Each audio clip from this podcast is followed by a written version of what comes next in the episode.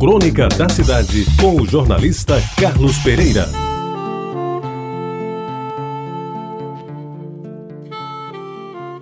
Amigos ouvintes da Tabajara, houve um tempo, e bote tempo nisso, que eu era metida enxerido.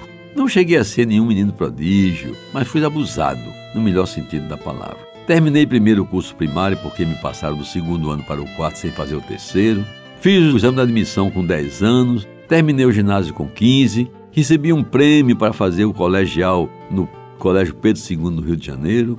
Eu não fui porque minha mãe não deixou. Fui aprovado no primeiro vestibular que me submeti para engenharia e concluí o curso nos cinco anos regulamentares. Até aí, amigos, nada demais, porque naquele tempo estudar era obrigação e devoção, e ai de quem não estudasse. Ia ser carroceiro, dizia minha santa madre. Aí comecei a trabalhar aos 14 anos e fui talvez o funcionário mais jovem da história do velho DER, da Marciano Figueiredo, onde hoje, por ironia do destino, eu sou o diretor superintendente. Conheci o Rio e Belo Horizonte com menos de 18 anos em viagem de excursão de final de curso científico, paga pelo governador Bias Fortes de Minas Gerais e com pouco mais de 30 anos já tinha ido uma vez aos Estados Unidos e uma vez à Europa, o que também não é nada demais nos dias de hoje. Mas naquele tempo, somente gente muito rica se dava a esse desfrute.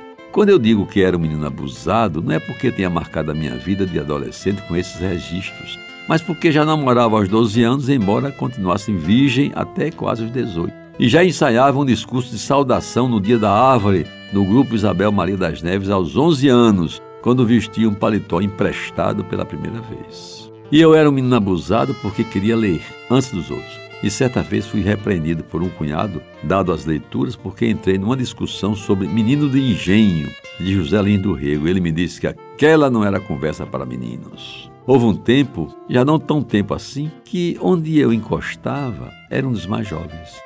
Na sala de aula do liceu, nos chopos da Casa dos Frios, no montilha da churrascaria Bambu, nos picados das quartas-feiras do Luzerinho e até na ousadia de interpelar professores e discursadores em comícios e reuniões. Até orador geral das turmas concluintes da universidade cheguei a ser, apesar de cursar carreira técnica de engenheiro. Mas, meus amigos, esse tempo foi passando e eu fui envelhecendo mais na idade do que nos ideais do bem viver e do bem querer. E de repente, e foram tantos anos que não foi tão de repente assim.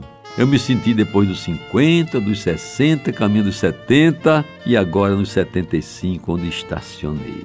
Três quartos de século. Tentei contar a minha vida em sete capítulos e não consegui. Acho que ainda vou fazê-lo. Foi porque o menino adolescente continuou teimando dentro de mim e daqui não quer sair. A não ser quando? Não sei e talvez nunca venha sabê-lo. Resta-me aturar esse menino teimoso, que, embora seja Carlos, não lhe mandaram ser gosto na vida, como fizeram com o genial Carlos Drummond de Andrade. Talvez seja a hora de lembrar Cecília Meirelles, e bem satisfeito com o que fui e resignado com o que ainda sou, repetir. Afinal, em que espelho ficou perdida minha face? Ou então terminar perguntando: afinal, quem sou eu? Você ouviu Crônica da Cidade com o jornalista Carlos Pereira.